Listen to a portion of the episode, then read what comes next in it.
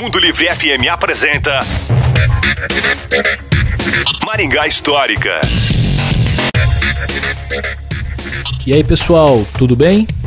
Criado pela Universidade Estadual de Maringá, a UEM, em 15 de outubro de 1979 como Museu da Colonização, esse equipamento passou a funcionar efetivamente a partir de maio de 1982 como Museu Bacia do Paraná, MBP.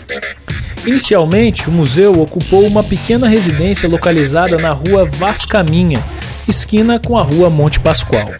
A partir de maio de 1982, foi transferido para uma casa maior na Avenida Tiradentes, esquina com a rua Vascaminha.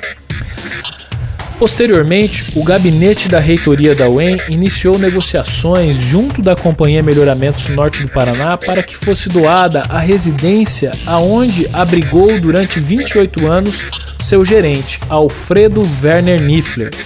Essa estrutura estava instalada na Avenida Brasil, quase esquina com a Avenida Duque de Caxias.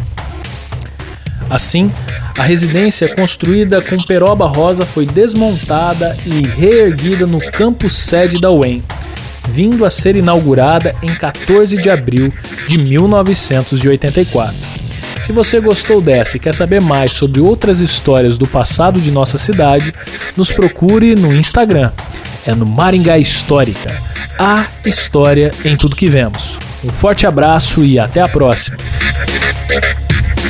Você ouviu Maringá Histórica com Miguel Fernando.